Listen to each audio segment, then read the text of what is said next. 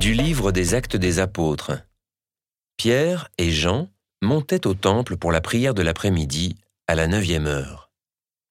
On y amenait alors un homme, infirme de naissance, que l'on installait chaque jour à la porte du temple, appelée la Belle Porte, pour qu'il demande l'aumône à ceux qui entraient.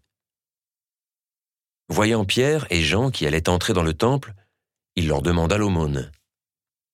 Alors, Pierre, ainsi que Jean, fixa les yeux sur lui, et il dit, Regarde-nous.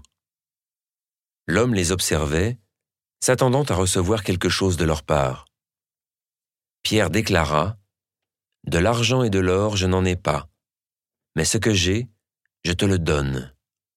Au nom de Jésus-Christ le Nazaréen, Lève-toi et marche. Alors, le prenant par la main droite, il le releva, et à l'instant même ses pieds et ses chevilles s'affermirent. D'un bond, il fut debout et il marchait. Entrant avec eux dans le temple, il marchait, bondissait et louait Dieu. Et tout le peuple le vit marcher et louer Dieu. On le reconnaissait.